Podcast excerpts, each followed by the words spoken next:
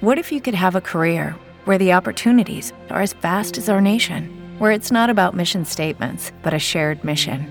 At U.S. Customs and Border Protection, we go beyond to protect more than borders from ship to shore, air to ground, cities to local communities. CBP agents and officers are keeping people safe. Join U.S. Customs and Border Protection and go beyond for something far greater than yourself. Learn more at cbp.gov/careers. WIAC 740 presenta Delvis Grisel y compañía.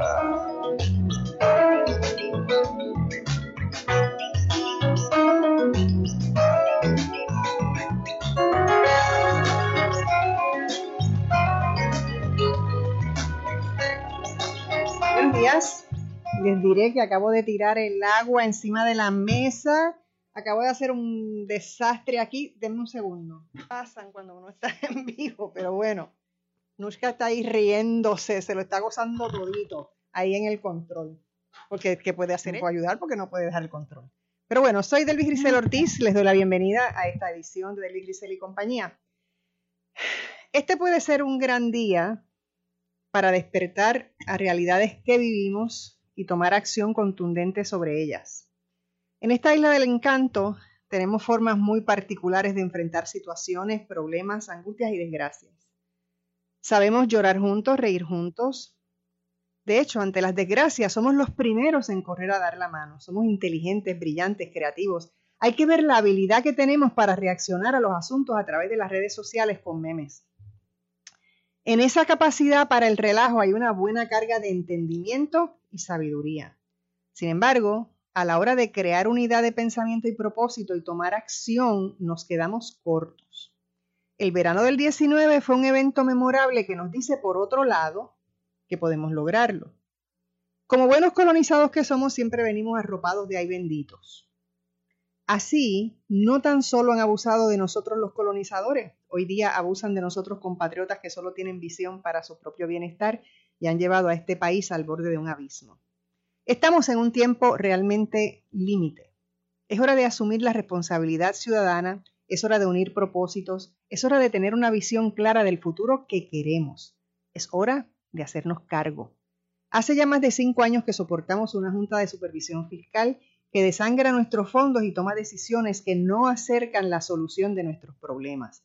La injusticia y la desigualdad crecen como hiedra en la pared. Por eso hay que enterarse, gente, educarse, estar atentos, porque de lo contrario nos quedaremos sin país. Hoy conversamos sobre las acciones de la Junta para coartar el derecho al voto de nuestros pensionados y el trato desigual a residentes frente a bonistas, de la deuda y su impago sostenible y otros temas más. Bueno, en la vía telefónica me acompaña Daniel Santamaría Ots, que es analista senior de política pública de la organización eh, Espacios Abiertos. Y más adelante estaremos en compañía de Cecil Blondet y también de Eva Prados, que vienen por ahí de camino y les estamos eh, esperando. Así que tengo ya a, Daniel en la línea. Muy bien. Buenos días, Daniel. ¿Cómo estamos? Hola, muy buenos días. Gracias por, la oportunidad una vez más de estar en tu programa. Saludar a toda tu audiencia. Eh, y un placer, como siempre, eh, contribuir con, con un granito de arena a, que todas y todos sepan lo que está ocurriendo en este proceso de reestructuración, ¿verdad? Que queda un poco como este proceso filosófico, pero es importante saber cómo nos va a afectar en un futuro a, todas y a todos. he, este sabido, he sabido que estás en la legislatura, o sea, no estás aquí conmigo eh, presencial porque tuviste un llamado de la legislatura para una ponencia de forma urgente. ¿Qué ha pasado allí? Descríbeme. Pues mira, eh, ayer a última hora eh, de la noche nos confirmaron desde la Asamblea Legislativa, desde Senado, que querían nuestra comparecencia. Yo, estuve, yo estaba hoy a las 8 de la mañana allí en Senado. Eh, empezamos los trabajos a las ocho y media. Eh, se me hizo, ¿verdad? Eh, se me dio la oportunidad.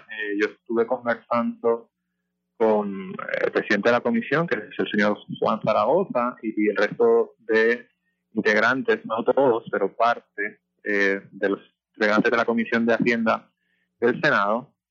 y eh, presenté mi ponencia. Eh, fui a través de los puntos más relevantes eh, de lo que se va a estar afectando, ¿verdad? Puerto Rico durante los próximos años. Yo creo que fue una que fue una llamada a última hora, fue un intercambio de, a diferencia que con la cámara, ¿no? Que hubo allí quizás sí más un poquito, eh, uno sentía que la carga de la prueba era de uno, aquí hubo un cambio de interlocución, un poquito más sosegada, un poquito pues más con el interés de entender cuál era que estamos proveyendo, ¿verdad? Como espacios abiertos, cuáles son nuestras críticas. Eh, hay una conciencia, yo creo que general, de que este, esto es un plan insostenible. Y esto, para los que nos escuchen, ¿verdad? Esto no es una cuestión, eh, pues mira, si no soy jubilado y no, es, no soy bonista, esto no va conmigo. Yo creo que hay que tener un poco una, una conversación un poquito más, más madura al respecto. Eh, lo que se está lo que está en juego hoy en la Asamblea Legislativa, que parece pues que ya es un tema de facto, que ya tienen los votos, es el futuro de las próximas generaciones de puertorriqueñas y puertorriqueños, o los que como yo decidimos venir a, a, esta isla a vivir. Yo me casé con una puertorriqueña de San Sebastián del Pepino. Y, y, lo que está en juego es grave, eh, no solamente con las pensionadas, sino con el resto de, de voces ausentes que yo digo, ¿verdad? Porque eh, esa niña o ese niño de 3, 4 años que, no está inmerso en el proceso de San Lorenzo, de Yabucoa, de cualquier municipio que tengamos ahora en mente, eh, pues lo va a tener muy difícil los próximos 20 años para tirar el carro de este país si se eh, lleva adelante todas las medidas de austeridad y todas las reformas que ya ha descartado, en muchísimos países, ¿verdad? El consenso económico ha descartado. Si eso en Puerto Rico se lleva, se lleva a cabo, lamentablemente, y no es que lo digamos nosotros, ¿verdad? La Junta de Supervisión Fiscal ya está proyectando para el año 2036 con sus números, con sus proyecciones, con sus reformas, el que Puerto Rico entre en números rojos otra vez. Y nosotros estamos eh, proponiendo herramientas y medidas concretas a este proyecto de la Cámara 1003 que se está pasando fast track, ¿verdad? Como se dice, eh, muy aceleradamente, muy precipitadamente. En un momento en que la Junta, por primera vez en esa relación asimétrica de poder entre la Junta y el único elemento democrático que nos queda, que es la Asamblea Legislativa, en el único momento en que se tiene la sartén por el mango, ya que en este proceso eh, la Junta necesita legislación para emitir nuevos bonos, en este momento, pues, eh, lo que yo, a mi entender, de una manera bastante precipitada, se está dejando, ¿verdad? Se está cediendo ante unas amenazas no creíbles, que son que la Junta lo que dice es, yo voy a ir adelante con este plan, te guste o no, eh, y, y, pues si no, si no concedes, si no me apruebas esta vivienda del plan, voy a tirar adelante sin que tengas la oportunidad de lo que entiendo creen las senadoras, senadores o las representantes y los representantes, que es el momento de incorporar en este proyecto ciertas peticiones. Y que no deben dejar ellos, ¿verdad? El posicionamiento de muchos que están aprobando medidas, que no deben, no deben dejar de pasar este momento para aprovechar y, pedir cosas en esta, en esa, en esa ley. y, cierto es que hay, ¿verdad? Es un, un término legal, hay una me hablaba el, señor, el senador presidente de la comisión, Juan Zaragoza, de que ellos entienden que bajo la cláusula de separabilidad todo lo que pidan se debe respetar.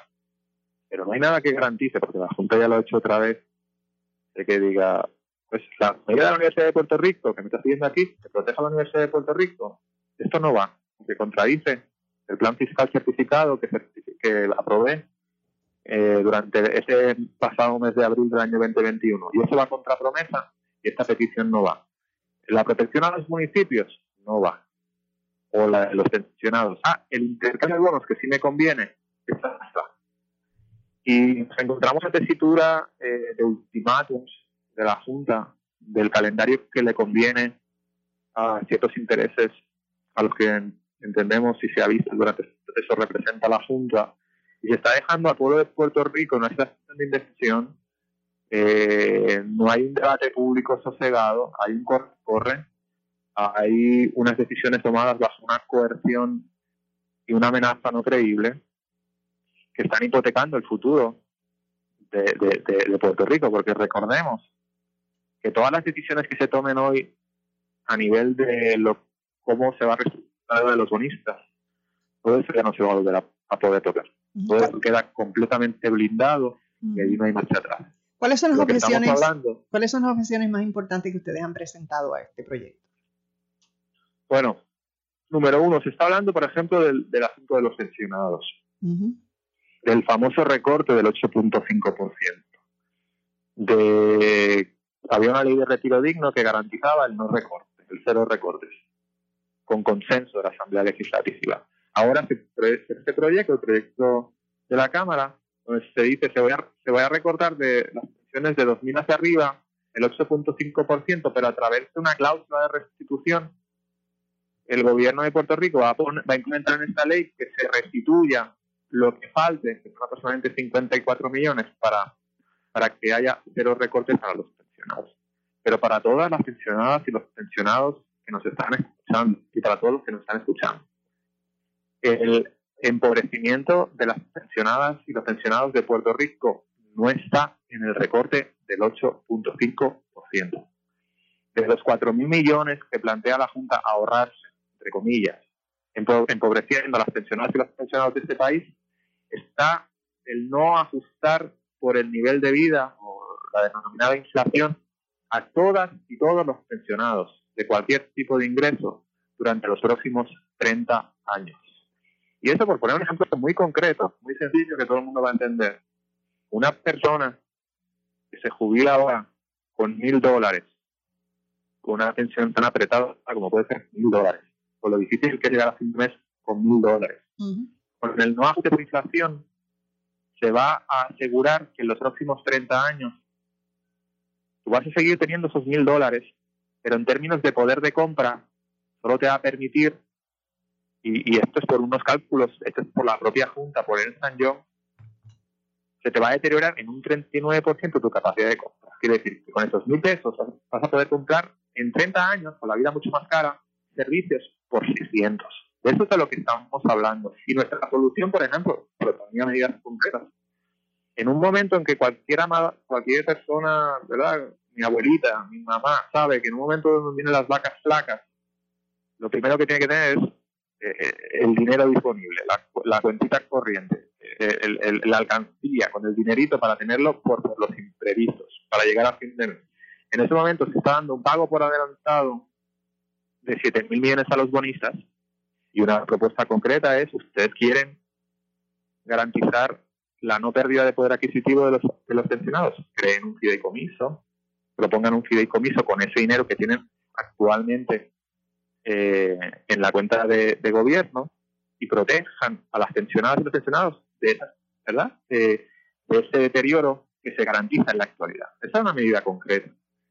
Eh, Puedo hablar de otra segunda medida, si quieres, eh, que tiene que ver con el trato no equitativo a los cuando comparamos entre el pago adicional y hablo de adicional, lo voy a poner en contexto. O sea, aquí se está hablando de que antes de los huracanes Irma y María, antes de la pandemia, en el plan de marzo certificado por la Junta del 2017, se decía que a partir del año 2026 en Puerto Rico iban a quedar para pagar deuda máximo de 800 millones.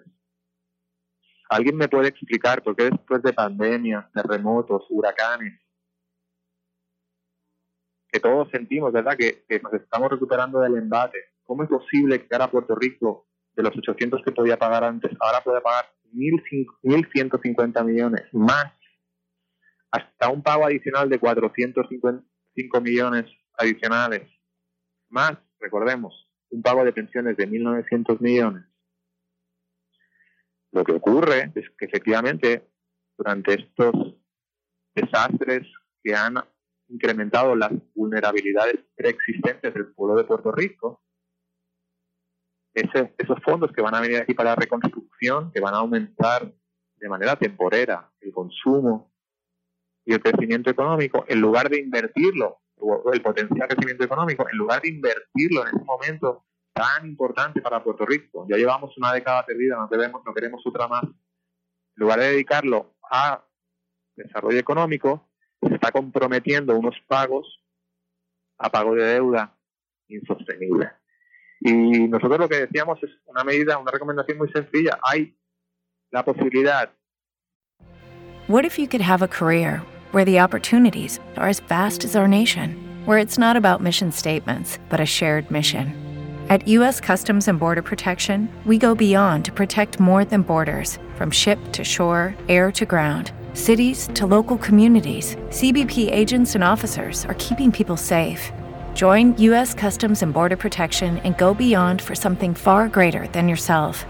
Learn more at cbp.gov/careers.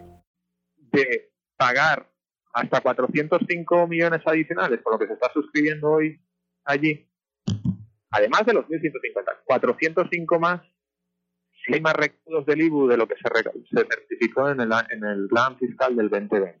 Yo sé que esto suena muy técnico, pero la realidad es la siguiente, que es posible que en el 2036 Puerto Rico esté en números rojos, no se puedan pagar las pensiones, tal y como certifica la Junta, proyecta la Junta, y estemos pagando ese dinero adicional a, las, a, las, a, a los bonistas. y, y el presidente de la comisión entiende que eso no ¿verdad? O sea, entiende de la asimetría en el trato y de la inequidad en el trato, porque cuando se habla de un pago adicional a los pensionados y los pensionados, adicional a lo que ya han negociado o a las uniones, le dicen, si hay superávit, si queda algo abajo, ahí vas a cobrar quito. Pero cuando hablan de los acreedores, en lugar de ponerlos al mismo nivel, les dice, si hay más incremento de IBU, te llevas hasta 405 millones, independientemente de que estés en números rojos. Y eso entendemos que no es razonable que tienen la, la posibilidad de reaccionar e implementar enmiendas. Y llevamos siete enmiendas de planes fiscales y no tiene por qué no haber una octava. Aquí, aquí la prisa la tienen algunos intereses y el pueblo de Puerto Rico está, y la Asamblea, los representantes electos de todas y todo lo que les hemos votado, tienen la oportunidad de poner calma a este proceso, serenidad y sosiego y eso no, es lo que estamos viendo. Seguro, y además, y, además esa deuda sigue sin auditar. Tengo que ir a una pausa. Eh, Daniel, ya están aquí en el estudio conmigo Eva Prados y Cecil Blondet. Regresamos de inmediato, no se vaya nadie.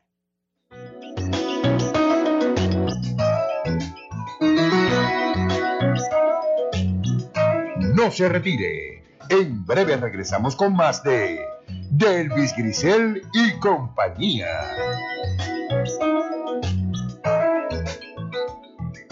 A los 16 morí en un accidente de auto. A los 54 me convertí en abuelo. A los 31 fundé mi propio negocio. A los 43 le di la vuelta al mundo. A los 29 fui padre por primera vez. Cuando donas tus órganos, vives más allá de tu vida. Lifelink de Puerto Rico. Regístrate como donante en donavidapuertorico.org. Tu tiempo es valioso y yo no te hago perder el tiempo en la mente. Aquí en Sin Tapujos Repensando a Puerto Rico te damos las entrevistas, la información que necesitas saber para comenzar tu mañana bien informado. Todos los días de 6 a 9 de la mañana por WIAC 740. Sin tapujos con la mejor manera de llevar la noticia. Por esta tu emisora, WIAC 740.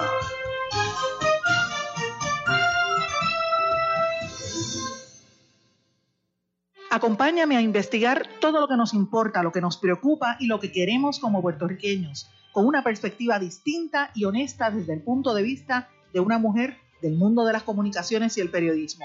Si quieres enterarte primero, sintoniza de lunes a viernes a la una de la tarde en Blanco y Negro con Sandra. Te espero. En Blanco y Negro con Sandra Rodríguez Coto.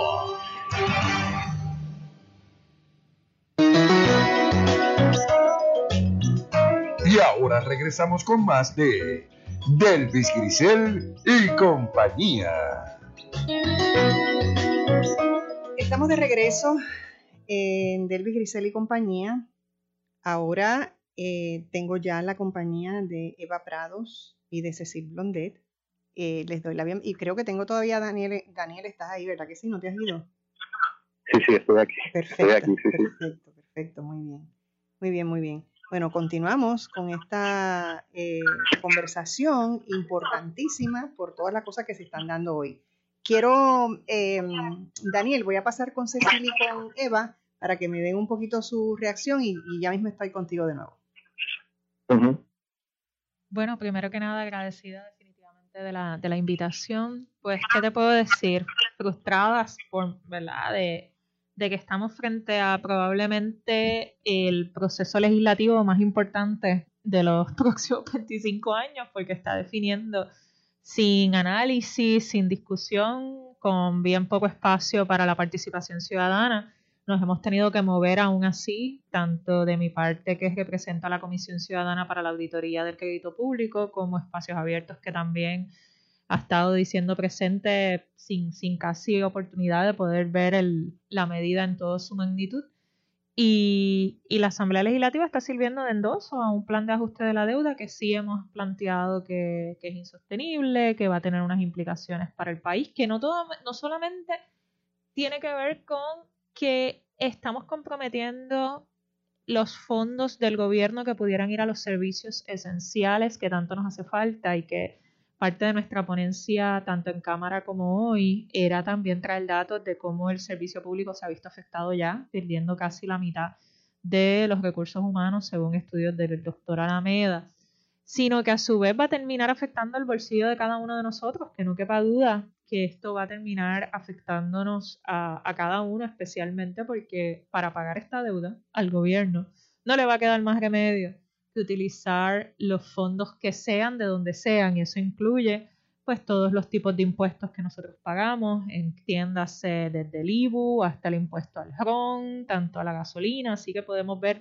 aumentos o podemos... Y de pronto un impuesto al esos- sol, que me parece una cosa bárbara. Ah, no, sí. Otro día, O sea, por favor, ideas, separemos, ¿no? Separemos otro día, otra cita desde ya en nuestra agenda para hablar del plan de ajuste de energía eléctrica que se viene con todo también. Exacto. eh. Ceci. Yo, yo he tenido la oportunidad de escucharlos, ¿no? De cuando comenzaron el programa y yo lo que quisiera es que todos los que nos están escuchando piensen, que reflexionemos qué fue lo que nos llevó a la quiebra. ¿Por qué estamos donde estamos? ¿Cuáles fueron las circunstancias que nos trajeron a donde estamos? Y que pensemos si estamos actuando hoy distinta de cómo actuaron esas personas antes. Y si nosotros hoy estamos actuando con responsabilidad fiscal o no. Sí, nosotros sabemos a quién representa la Junta, ¿verdad? Yo no tengo duda de eso. Pero yo, como residente, como ciudadana, como persona que, que habita aquí, como contribuyente, Como puertorriqueña. es- me siento que no sé entonces quién me representa a mí en esto.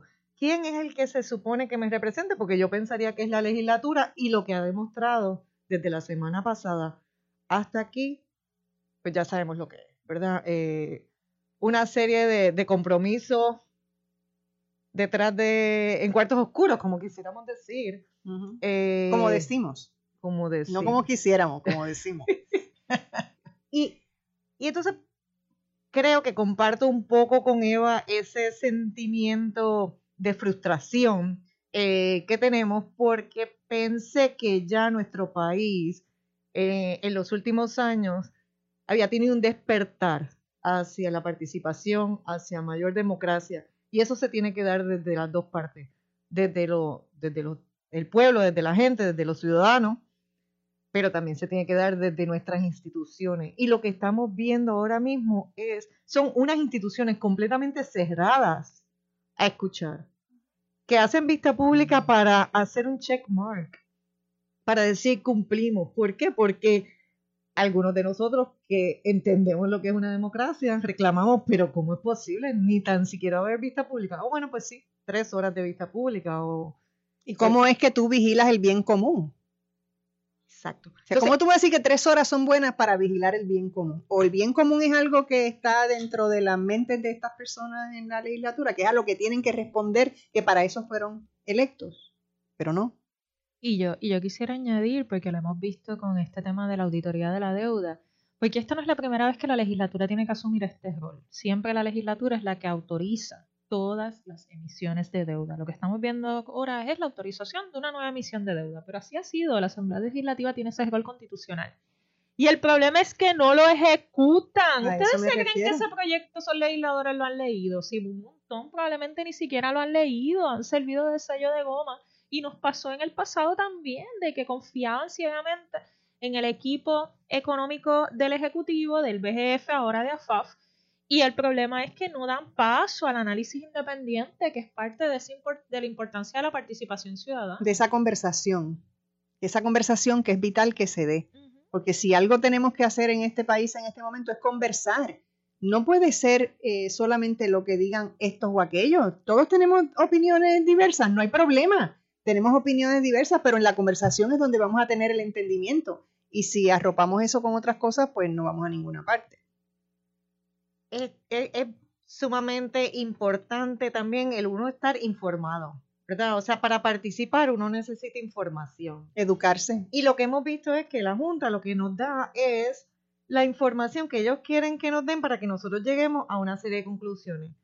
Y desde espacios abiertos y a través de otras organizaciones, nosotros lo que hemos estado diciendo es, esta es la totalidad, este es el fine print, esta es la letra pequeña, esto es lo que no nos están, lo que no nos están comunicando, pero sí me lo están diciendo, porque todos estos datos de donde nosotros los sacamos son de documentos de la Junta, de los pocos que publican, porque ellos quieren decir que publican mucho y no es cierto. Aquí hemos tenido que dar muchísimas batallas. Y la Junta ha invertido o ha gastado casi mil millones de fondos públicos, de dinero que salió de nuestro bolsillo, y sin embargo no han publicado toda la información, todos esos estudios. Ojalá nosotros tuviéramos eh, suficiente acceso a todos los estudios de ellos, porque estoy segura que podríamos identificar todavía más áreas de alarma, de alerta, de las que nosotros hemos, hemos identificado. Al final, es un tema que parece complejo, pero yo creo que también esto que nos sirva nuevamente de aprendizaje para todos nosotros los ciudadanos que tenemos que tener literacia fiscal, tenemos que conocer, esto es nuestro dinero, dónde va nuestro dinero, qué se hace con nuestro dinero, quién decide sobre nuestro dinero. Y que pensemos también si así es que queremos mantener el tema democrático en Puerto Rico o si después nosotros quisiéramos tener una participación, una democracia más directa, donde la última palabra no la tenga el Ejecutivo, que la última palabra la tenga la gente, como pasa en muchísimas otras jurisdicciones de Estados Unidos, como pasa en muchísimas otras jurisdicciones del mundo entero, donde inclusive la emisión de deuda no lo decide eh, un grupo de legisladores, sino que lo decide la gente. Que cuando uno emite deuda a partir de cierta cantidad de dinero, eso va a consultar a la gente. Y esas son cosas que nosotros tenemos que estar pensando cuando estamos viendo que no tenemos, que no nos dan paso eh, en la Asamblea Legislativa. Así que cuando veamos reformas eh, constitucionales, pensemos en la importancia de que la última palabra la tengamos nosotros. Seguro, y tenemos que, en, este momento, es un momento importante para uno ponerse de pie, como yo decía en mi introducción, estamos en un momento límite. Este es un asunto límite el que estamos viviendo. Y entonces tenemos que tener unidad de propósito. Si nosotros no vamos con unidad de propósito y pensamiento, no vamos a ninguna parte, no llegamos a ningún sitio. Esa, esa es la realidad, por eso es que es tan importante estar informados no quedarnos, mirar hacia el lado, como eso lo va a resolver otro, o no. No es así. Si nosotros no nos ponemos de pie y exigimos, porque lo importante es que esa unidad de propósito principal, yo creo que debe ser la capacidad de exigir, decir todo el mundo el propósito de exigir. Según exigimos, Ricky renuncia. Es esta cosa de exigir lo que hay que exigir en este momento, ¿no? A mí me hablas claro, a mí me dejas votar, a mí tú no me impides que yo pueda votar. No vas a decir que solamente van a votar eh, estos que, le, que supuestamente le atañe esto. Y como decía Alameda hace una semana en este programa, decía, eso es un no, es un no, definitivamente un no. Pero bueno, tengo que pausar, regreso con Daniel para que nos siga explicando lo que ha ocurrido en la legislatura. No se vaya nadie, esto es Delpi Grisel, compañía.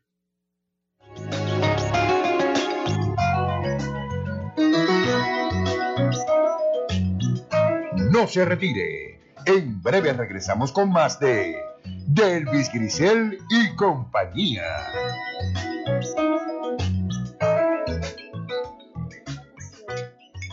Como mi hermana de 11 años. Papi, al principio me gustó llegar a ser el más alto del salón, pero ahora algunos niños me están molestando. Si su hija es menor de 8 años y nota cambios físicos inesperados como el desarrollo de senos o vello púbico en las axilas, quizá la pubertad está llegando antes de tiempo. Si su hijo tiene 9 años o menos y ha notado cambios físicos como vello facial, púbico o en las axilas. What if you could have a career where the opportunities are as vast as our nation, where it's not about mission statements, but a shared mission? At U.S. Customs and Border Protection, we go beyond to protect more than borders from ship to shore, air to ground. Cities to local communities, CBP agents and officers are keeping people safe. Join U.S. Customs and Border Protection and go beyond for something far greater than yourself. Learn more at cbp.gov/careers. Step into the world of power, loyalty, and luck. I'm gonna make him an offer he can't refuse. With family, cannolis, and spins mean everything. Now, you wanna get mixed up in the family business. Introducing The Godfather at ChumbaCasino.com. Test your luck in the shadowy world of The Godfather slot. Someday, I will call upon you to do a service for me. Play The Godfather now at ChumbaCasino.com. Welcome to the family. VGW Group. No purchase necessary. Void where prohibited by law. See terms and conditions. 18 plus. Quizás es hora de visitar su médico. La pubertad puede empezar entre los 8 a 13 años en niñas y entre 9 a 14 años en niños. Los cambios físicos muy temprano pueden ser señales de pubertad precoz y desarrollarse demasiado rápido no es demasiado bueno. Hable con su pediatra o médico primario y visite pubertadmuypronta.com. Auspiciado por AbbVie. Best of Broadcast Group anuncia que tiene disponibles excelentes y modernas facilidades para alquiler de oficinas con fácil acceso al Expreso 22 y a la carretera Puerto Rico 5. Las mismas cuentan con amplio estacionamiento y están localizadas en Final Marginal de la Goya frente al Expreso 22 entrando por Roger Electric calle a la Mejía Final en Bayamón. Para información y detalles 787-620-9898. Esta es una excelente oportunidad para el crecimiento y desarrollo de su empresa.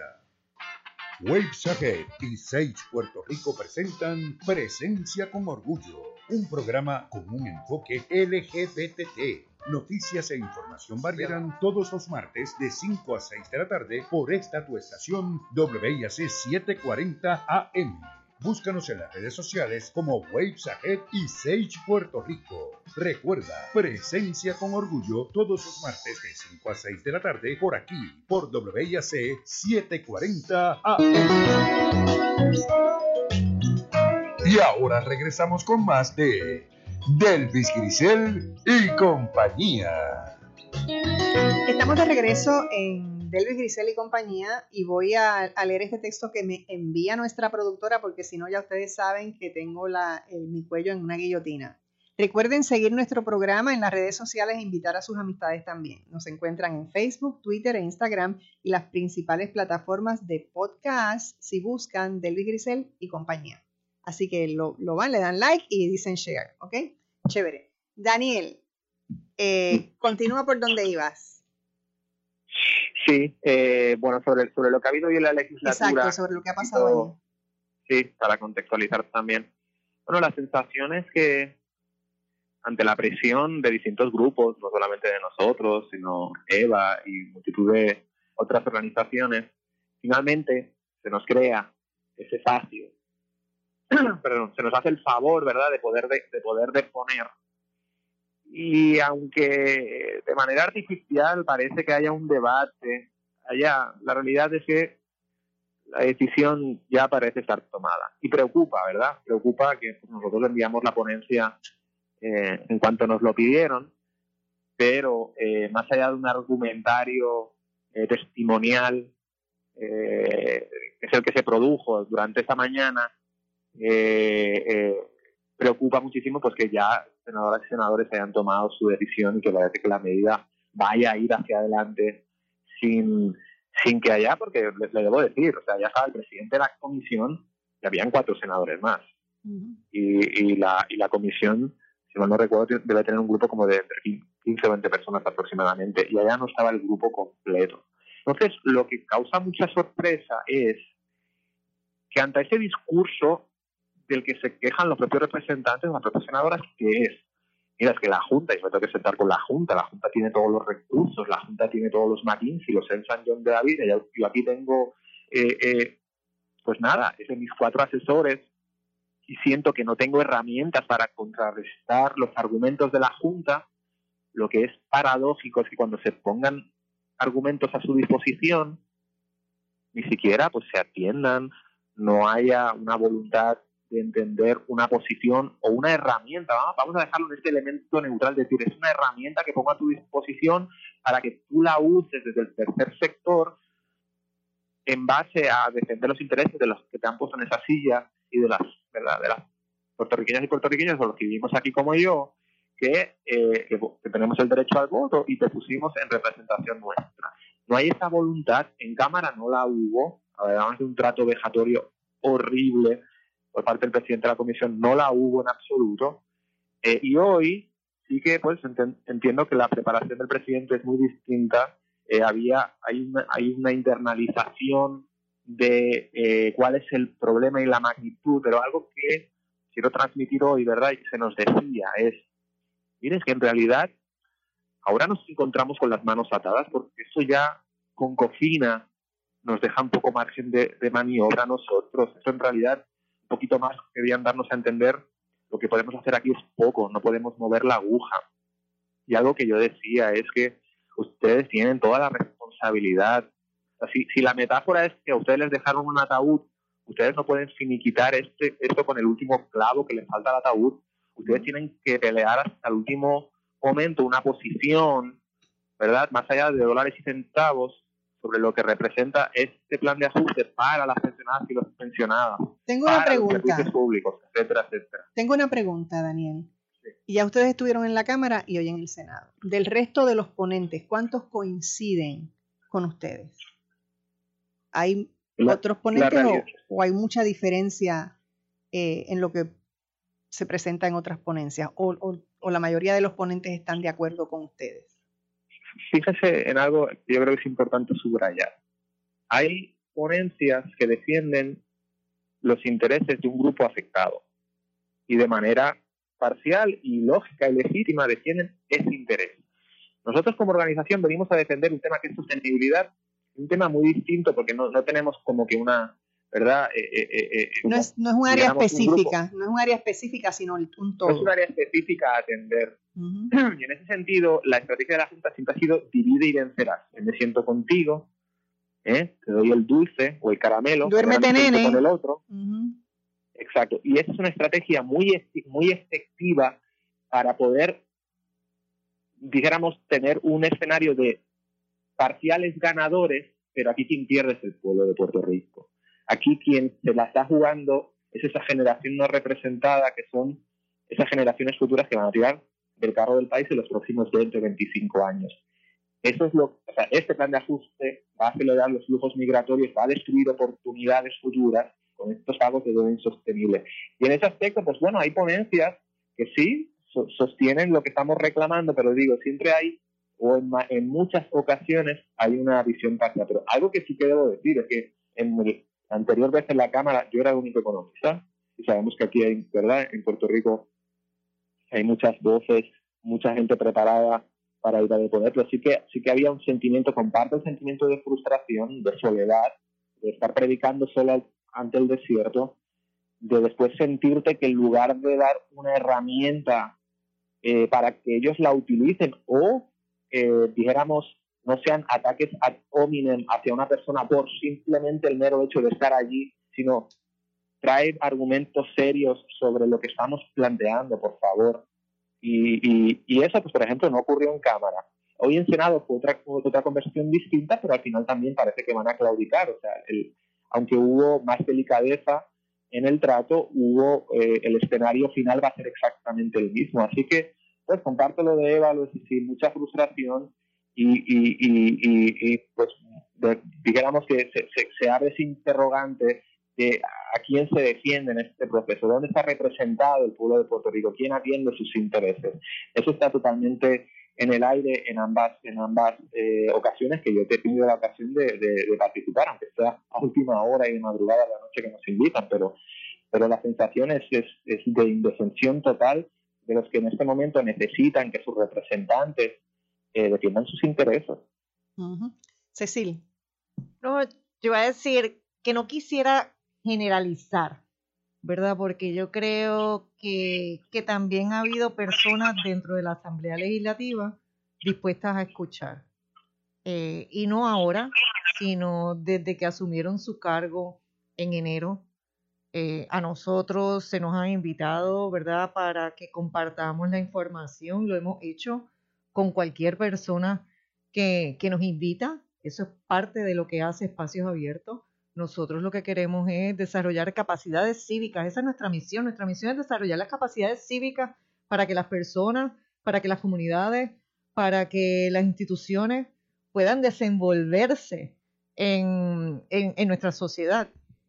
Y utilizamos la transparencia como instrumento, la rendición de cuentas y la participación ciudadana son instrumentos en realidad para esa gesta ¿no? de, y eso es lo que define la democracia. Si el ciudadano no participa, no tenemos democracia. Lo he dicho aquí ad nauseum. Si usted no participa, usted no tiene democracia, porque es el ciudadano y la ciudadana quienes dan esa fortaleza. Pero es si reconocemos que ese es nuestro derecho, pero no tan solo derecho, más que derecho, es nuestro deber. La participación ciudadana día a día es lo que construye un país. Y todavía, todavía la suerte no está echada. Todavía no se ha votado. Sabemos que tienen la mayoría de los votos, pero todavía cualquier persona que quiera hacer, que quiera expresar su sentir, puede hacerlo. Y yo los exhorto, no solamente que lo hagan a través de sus redes, con sus amistades, etcétera. No, que cojan el teléfono y que se expresen a esa persona que se supone que, lo represente. No importa que usted no haya votado en la elección, esas personas nos representan a todos. No importa que esa persona no sea por la persona que usted votó, esas personas nos representan a todos. Y nosotros tenemos que hacernos sentir, que ellos se sientan que les vamos a pasar factura. Y la factura no se pasa únicamente cada cuatro años. O sea, el ejercicio democrático nuestro se da todos los días y nosotros no podemos. Hay muchas cosas que nosotros no podemos cambiar. La relación política de Puerto Rico no está en manos de nosotros en este momento. Sin embargo, nosotros sí tenemos en nuestras manos los haberes nuestros, locales. Entonces, ¿esos también los vamos a soltar? No. O sea, coja ese teléfono. Si usted está en su casa, en su trabajo, etcétera, coja ese teléfono. Y si no sabe quiénes son sus representantes electos, nosotros creamos una plataforma se llama quién me representa pr.com. Ahí usted pone su zip code y le va a decir quiénes son a nivel de Cámara a nivel de Senado. Hoy esto se está decidiendo en Senado, ya Cámara decidió, pero no obstante usted puede pasarle factura a todo el mundo desde ahora. Aprovecho para añadir al teléfono del Senado que precisamente estamos haciendo, exhortando desde todas las organizaciones, aquellas personas que nos escuchen, que llamen al Senado al 787-724-2030. 787-724-2030. Como dice Cecil, pueden entrar a la página de espacios abiertos de quien me representa para que también tengan Y cuando llamen, ¿qué deben decir? Definitivamente, la recomendación es que eh, procuren por su senador, puede ser su senador de distrito en ese sentido, o con el presidente también del Senado. Y el reclamo es que no se apruebe el proyecto de la Cámara 1003, el proyecto de la Cámara 1003, y un, y un rechazo al plan de ajuste de la deuda, porque de lo que estamos hablando aquí, eh, al final de todo, es precisamente de esta propuesta que tiene la Junta sobre cómo debemos pagar las deudas, que está teniendo un impacto en los grupos más vulnerables, en este caso los pensionados, los eh, acreedores no asegurados, que muchos son contratistas y todos son suplidores, que brindaron el servicio que le tenían que brindar al gobierno y no les han pagado todavía personas con sentencias pendientes por, por discrimen, por abuso policíaco, por despido injustificado. Esas personas lo que se les va a estar pagando es menos de un 18% de lo que era su deuda original. Los recortes son salvajes. A los locales, donde están viéndose beneficiados son los bonistas, Pero yo quiero rescatar eh, lo que mencionó Daniel y también Cecil, de que si hay, este proceso no ha culminado todavía, un proceso que eh, ahora mismo hay, unos, hay votaciones dándose de los acreedores, los trabajadores públicos y los pensionados todavía tienen oportunidad de votar sobre este plan de ajuste. También hay los bonistas, todos los acreedores están votando. Y luego vamos a pasar a lo que es la confirmación o no confirmación por la jueza Swain. Pero este momento histórico, lo que la Asamblea Legislativa está echando al zafacón, es quizás una de las partes más importantes porque, como bien dice Cecilia y Daniel, aquí es donde realmente está representado el pueblo de Puerto Rico. En los demás espacios está, la discusión se lleva a través de grupos de interés específicos que nosotros hemos estado apoyando a los pensionados y pensionadas de los trabajadores públicos porque sabemos que tienen un reclamo válido de que se proteja sus pensiones y sus retiros, pero realmente en esa ecuación el pueblo de Puerto Rico no está, solamente supuestamente los representa la Junta de Control Fiscal. Y es en este momento la Asamblea Legislativa está descartando de un plumazo el momento más importante donde el pueblo de Puerto Rico podría, a través de sus representados, cambiar el rumbo de lo que está ocurriendo. Bueno, tengo que pausar. No se vaya nadie. Regresamos en breve. With lucky landslots, you can get lucky just about anywhere. Dearly beloved, we are gathered here today to. Has anyone seen the bride and groom? Sorry, sorry, we're here. We were getting lucky in the limo and we lost track of time. No, Lucky Land Casino, with cash prizes that add up quicker than a guest registry. In that case, I pronounce you lucky. Play for free at LuckyLandSlots.com. Daily bonuses are waiting. No purchase necessary. Void where prohibited by law. 18 plus. Terms and conditions apply. See website for details. With Lucky Land Slots, you can get lucky just about anywhere. This is your captain speaking. Uh, we've got clear runway and the weather's fine, but we're just going to circle up here a while and uh, get lucky. No, no, nothing like that. It's just these cash prizes add up quick. So I suggest you sit back, keep your tray table upright, and start getting lucky. Play for free at LuckyLandSlots.com. Are you feeling lucky? No purchase necessary. Void where prohibited by law. 18 plus terms and conditions apply. See website for details.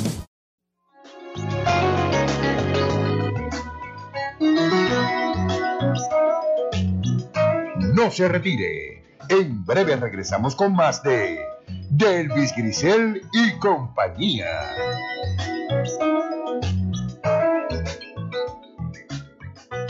El show de la mañana con Guillermo Río Sánchez. La mejor manera de comenzar tu día. Música, noticias, deportes, farándula, tránsito y más. De lunes a viernes de 9 a 10 de la mañana. El show de la mañana. Un programa variado y ameno con la animación del inigualable Guillermo Río Sánchez. Por WIAC 740.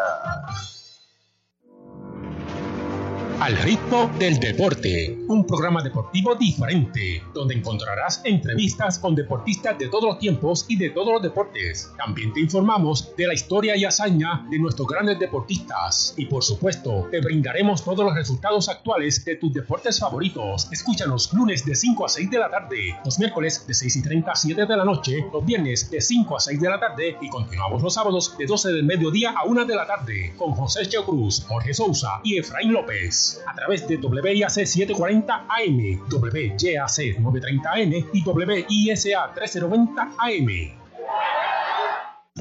No importa cómo vaya tu día, WIAC 740 te acompaña con la programación que tú prefieres. Al mediodía llega el licenciado Francisco González en Hablando Claro y luego a la una de la tarde en Blanco y Negro análisis investigativo de la noticia del día. Bienvenidos a su programa de Blanco y Negro con Sandra. WIAC 740, arropando a Puerto Rico.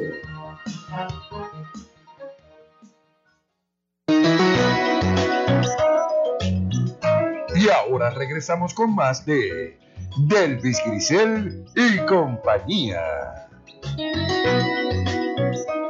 Regreso ya en el último segmento de este, de este programa, que fue un poquito accidentado ahí al principio porque yo hasta viré el vaso de agua. Pero, pero bueno, hemos estado conversando. Cecil, tú eh, tenías algo que decir.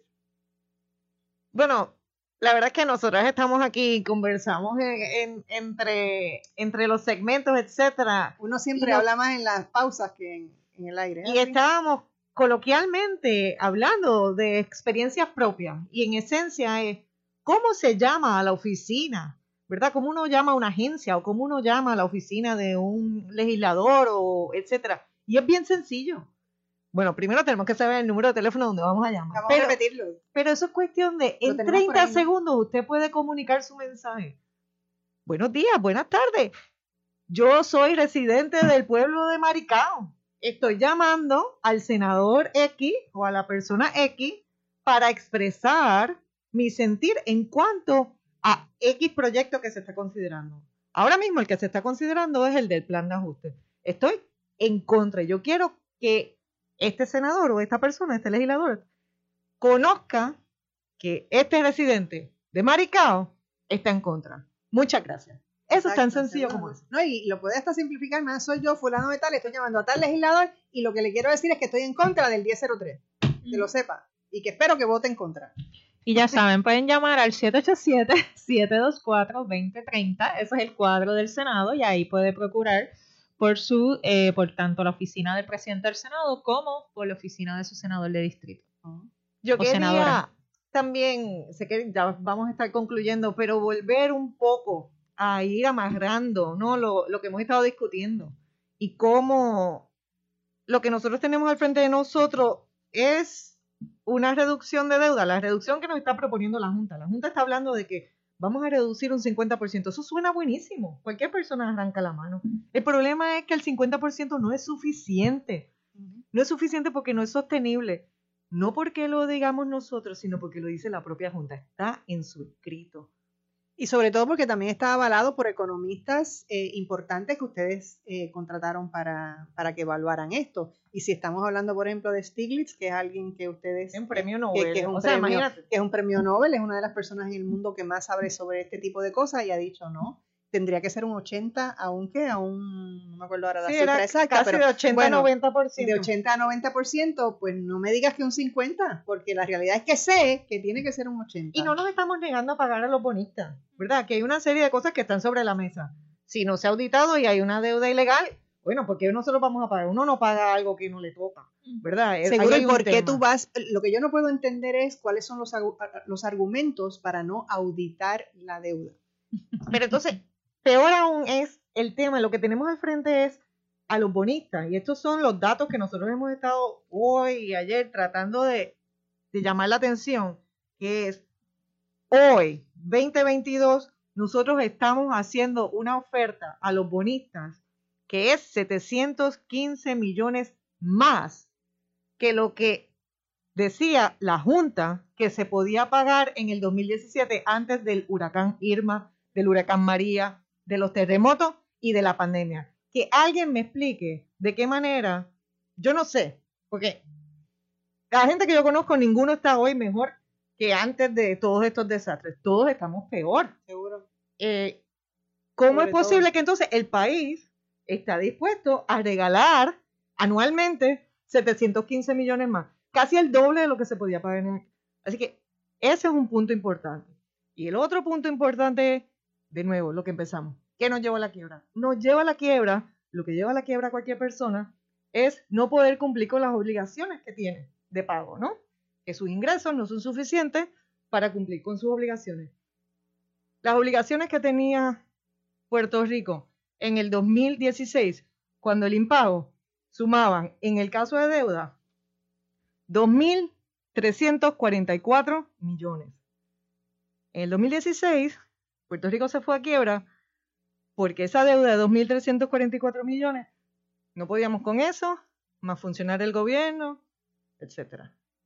Ahora, en el año 2022, lo que está planteando la Junta de Supervisión Fiscal es una reducción en el pago de deuda, pero hay que tener otros elementos. Y el pago total va a ser de 3.119 millones. Nos fuimos a la quiebra porque no podíamos pagar 2.344 y ahora estamos hablando de un pago de 3.119. Lo que pasa es que la Junta solamente nos dice, ah, es que de deuda ahí solo te vamos a pagar 1.150, hay unas cosas de valor eh, contingentes que podrían subir 400, 500 millones, pero no nos dicen que en el 2016 no teníamos el Pay As You Go y ahora tenemos que sacar adicional millones anuales para pagar el, ¿verdad? La, el, la debacle que tuvo aquí el, el sistema de retiro. O sea, el 2016, el 20% del presupuesto general se dedicaba a esa carga y ahora el planteamiento es cargar el 27%, 7% más. Pues a mí esa matemática no me da. ¿Cómo voy a salir de la quiebra con una deuda, una carga mayor a la que tenía antes? Que me lo expliquen. Miguel te lo puede explicar, digo Daniel. Daniel, seguramente tú lo puedes explicar. Pues mira, no, lo que, o sea, suscribo, ¿verdad? Eh, enfatizar es importante en lo que está comentando Cecilia.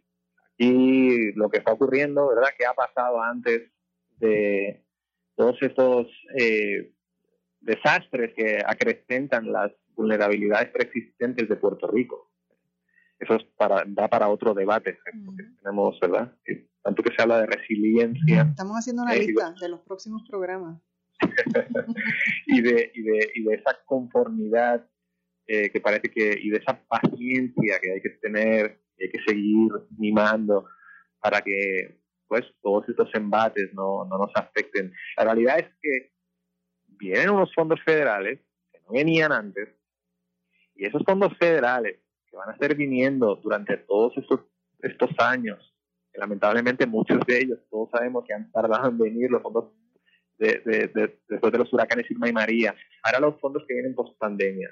Esto ha creado un espacio fiscal artificial que defiende la Junta para incrementar de manera no sostenible unos pagos de deuda que nos van a llevar a la situación en la que empezamos. En lugar de, en lugar de aprovechar esa coyuntura que tenemos ahora única a lo largo de la historia de Puerto Rico y aprovechar ese, esos, esos pagos y ese aumento en los recaudos para destinarlo a desarrollo económico. Ese es el coste real. Se me hablaba de, nos hablaba de, de que si hay que salir de la Junta, digo, mire, la Junta, o sea, está claro, promesa que la Junta tiene que pasar cuatro años de presupuesto balanceado y la posibilidad de acceder al mercado de capitales, la Junta, porque ustedes aprueben esto de manera precipitada, no se va a ir mañana.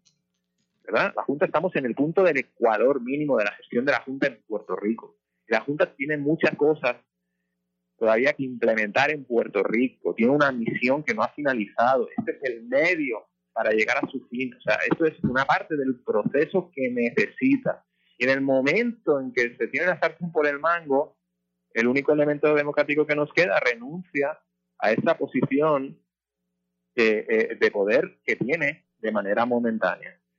Así que, eh, pues, eh, suscribir eso. O sea, nosotros estamos en un momento histórico, se está renunciando a, a, esa posición momentánea de poder que tiene la Asamblea Legislativa, se va a emitir una, se va a hacer una emisión, a conceder una emisión de bonos que nos va a llevar a una situación, una situación que exacerba y que contribuye a dejarnos otra vez en la misma situación que nos llevó a, este, a, a esta quiebra.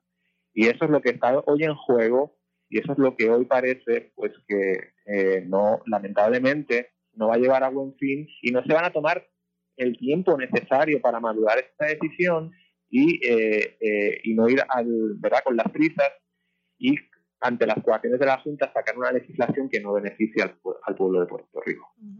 Me quedan dos minutos, Eva.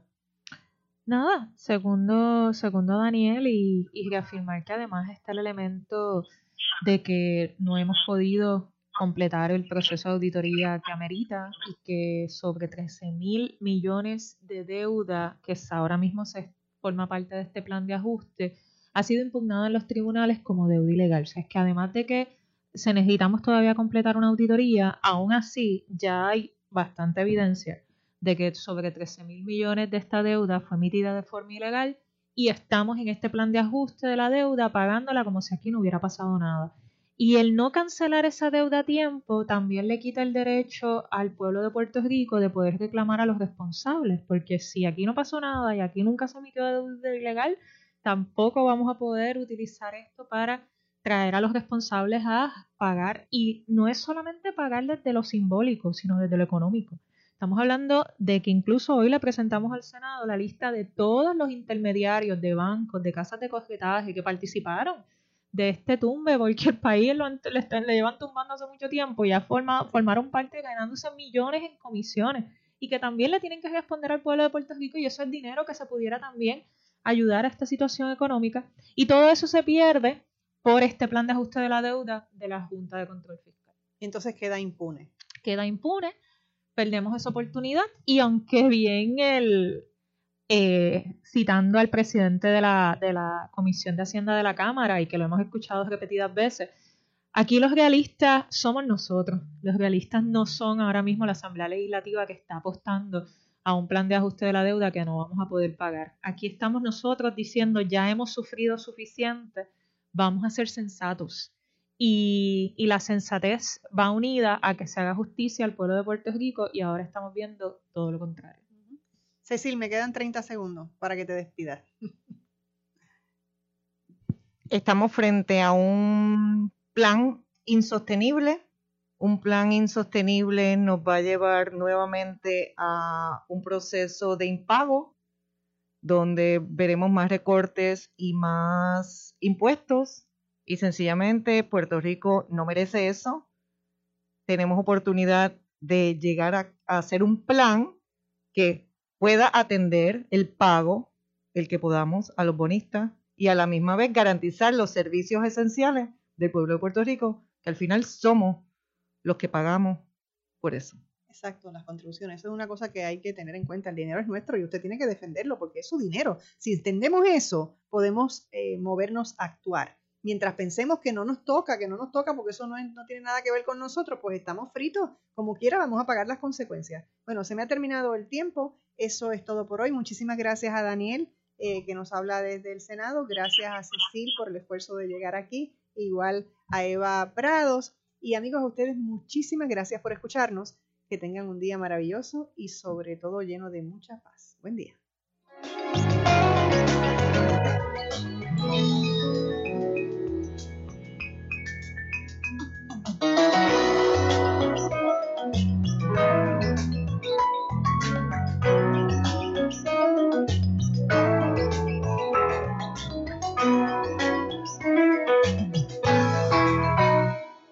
With the Lucky Land slots, you can get lucky just about anywhere. This is your captain speaking. Uh, we've got clear runway and the weather's fine, but we're just going to circle up here a while and uh, get lucky. No, no, nothing like that. It's just these cash prizes add up quick. So I suggest you sit back, keep your tray table upright, and start getting lucky. Play for free at LuckyLandSlots.com. Are you feeling lucky? No purchase necessary. Void where prohibited by law. 18 plus terms and conditions apply. See website for details.